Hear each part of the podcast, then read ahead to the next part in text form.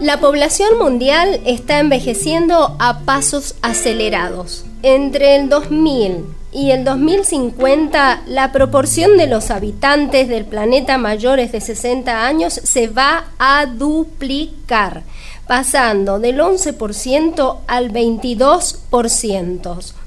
En números absolutos, este grupo de edad pasará de 650 millones a 2.000 millones en el transcurso de medio siglo.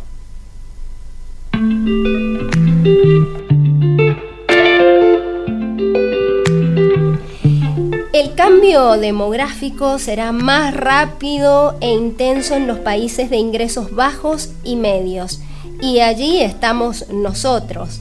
Por ejemplo, ha habido en el mundo más personas octogenarias y nonagenarios que nunca en los últimos años.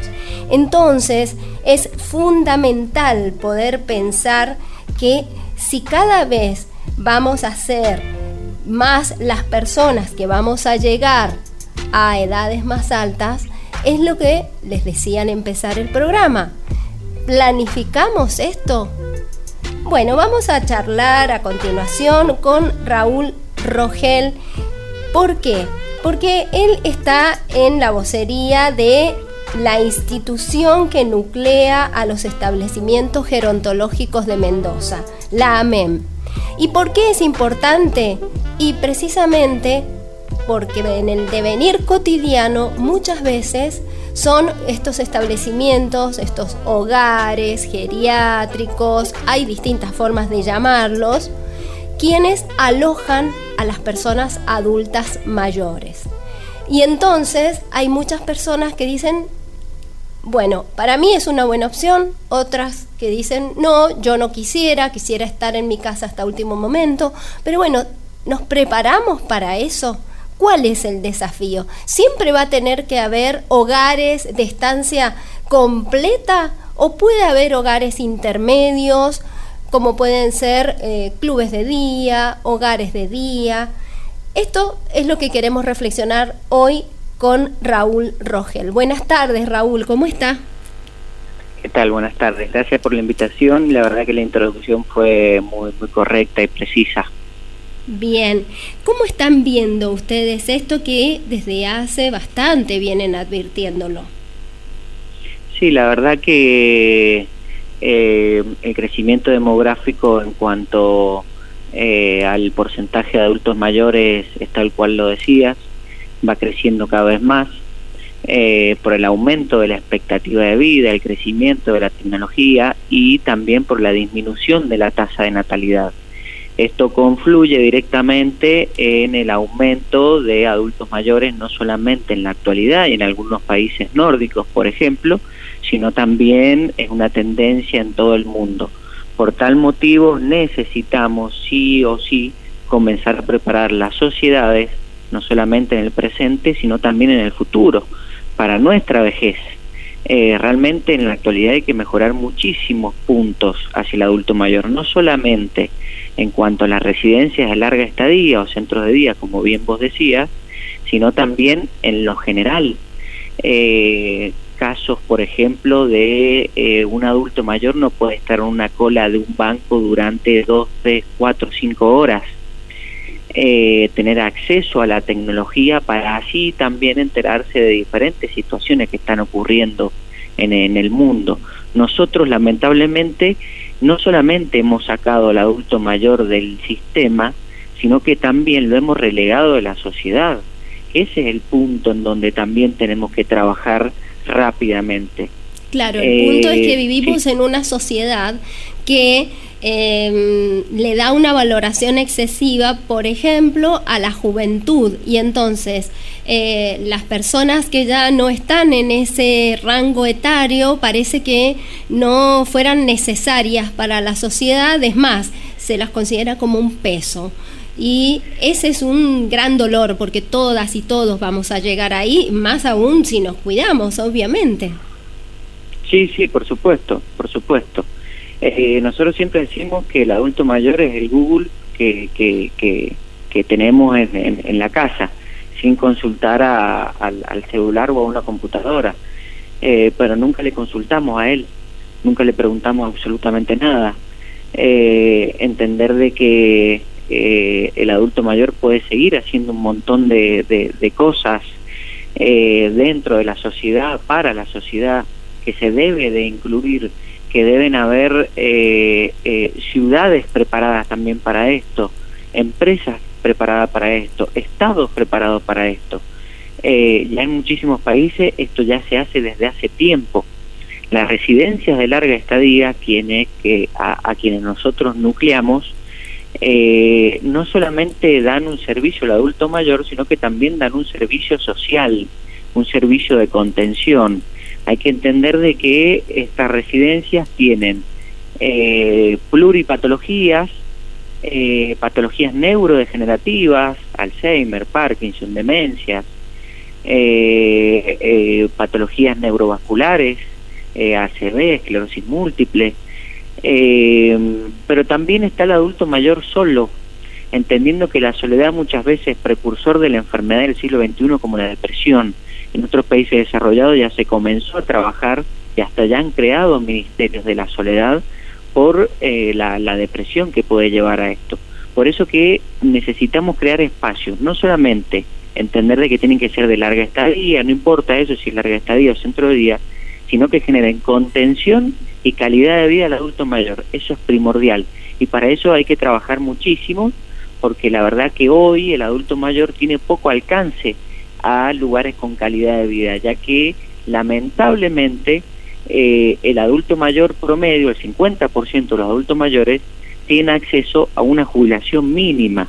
Y hay que entender de que estos lugares, como para que tengan una idea de, de lo que se necesita, eh, por, por ejemplo, para un lugar de 30 camas necesita 60 personas trabajando. O sea, un adulto mayor con lo que él, con su poder adquisitivo, tiene que pagar prácticamente dos sueldos a una persona para que lo pueda cuidar. Y además de esto hay que sumar el lugar, el edificio, los impuestos, la comida, un montón de cosas más. Entonces hay que comenzar a generar esos espacios de contención, no solamente desde nosotros, desde, desde, desde los establecimientos gerontológicos, sino también desde el Estado, del Ministerio de Salud, desde la parte laboral. No hay recurso humano calificado para esto. No existe el recurso. Yo, por ejemplo, lo quiero dejar en mi casa. Lo dejo en mi casa, se queda el adulto mayor en el domicilio y tengo que contratar a alguien para que lo acompañe. No hay. Entonces hay que comenzar a, a trabajar en la, en la actividad y en, el, y en el adulto mayor desde las bases desde absolutamente todo. Por eso que, bueno, hay, que, hay, hay mucho trabajo por hacer, pero comienza de la sociedad también. Claro, porque otro tema, Raúl, es que se piensa por allí en los hogares cuando la persona ya está deteriorada. Entonces hay un deterioro muchas veces cognitivo en relación al Alzheimer o en cuanto a la posibilidad de trasladarse, con lo cual eh, estos espacios requieren además de personas calificadas y de eh, alta, además de la capacitación, de alta ocupación, o sea que tienen que estar mucho más tiempo dedicadas a cada persona. Cuando quizás si pensáramos en, esos en estos espacios, como usted decía, no en un lugar para tratar o acompañar eh, solo a personas eh, que, ya están deterioradas, sino que sean espacios recreativos, espacios donde las personas quieran realmente participar activamente eh, de las actividades que se les proponen, se sientan activas. Otra cuestión sería, ¿no? Sí, sí, sí, totalmente, totalmente. La labor terapia, la terapia ocupacional, eh, un montón de actividades que son totalmente necesarias para, para el sector. Eh, pero bueno, obviamente que esto depende también de, eh, de, juntarse, de, de, trabajar en conjunto con las diferentes entidades, de no solamente el Ministerio de Salud, sino también el, el, el Ministerio de Economía, desde nosotros que llevamos adelante los establecimientos gerontológicos, desde un montón de puntos de vista eh, y también desde, desde el vecino, de entender de que por ahí ve un adulto mayor adentro de la casa y está solo y no somos capaces de, de, estar 15 minutos con ellos. eh, de que cuidar una mamá o un papá no significa específicamente ir el domingo a comer fideo, estar mirando la hora y volverme a mi casa, sino de sino, sino directamente de, de, de, acompañarlo, de estar también con esas, con ellos, de, de, dedicarle tiempo. Eso es fundamental. Y sobre todo esto que usted decía, ¿no? Charlar, charlar mucho, eh, ser receptivas y receptivos a sus relatos, no pensar que es una pérdida de tiempo y esto creo que es fundamental, hacer también desde la crianza de nuestros niños y niñas que valoren a nuestros ancianos y ancianas. En, en, en muchas sociedades son los sabios. Entonces, ¿por qué ese desprestigio que en la crianza misma, porque los medios influyen, eh, se considera como despectivo hacia las eh, una cuestión despectiva a las personas eh, adultas mayores, ¿no? hay un cambio de paradigma total entre Oriente y Occidente.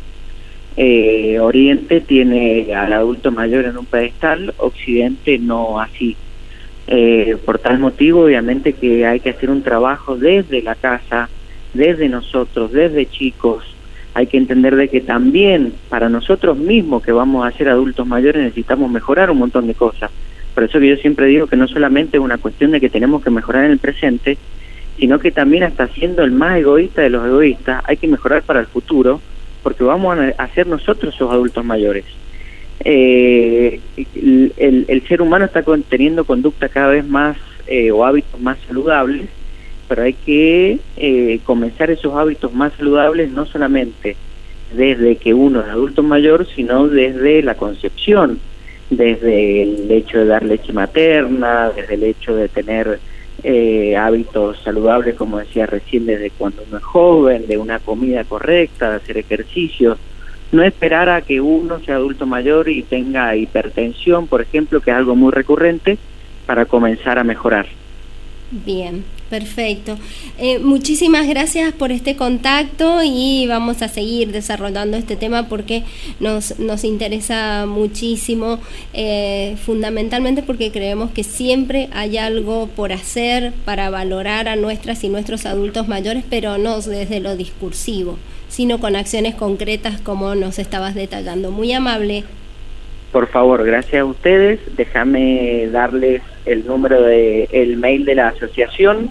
Sí, por favor. Es establecimientos gerontológicos arroba gmail.com o si no lo pueden buscar por todas las redes sociales como AMEC Asociación Mendocina de Establecimientos Gerontológicos. Quedo a disposición para lo que necesiten. Muchas gracias. Bien, sí, vamos a seguir profundizando porque nos gustaría conocer esas propuestas en las cuales se integra a la gente del gobierno y a todas las áreas que realmente deben comprometerse con esta tarea. Muy amable.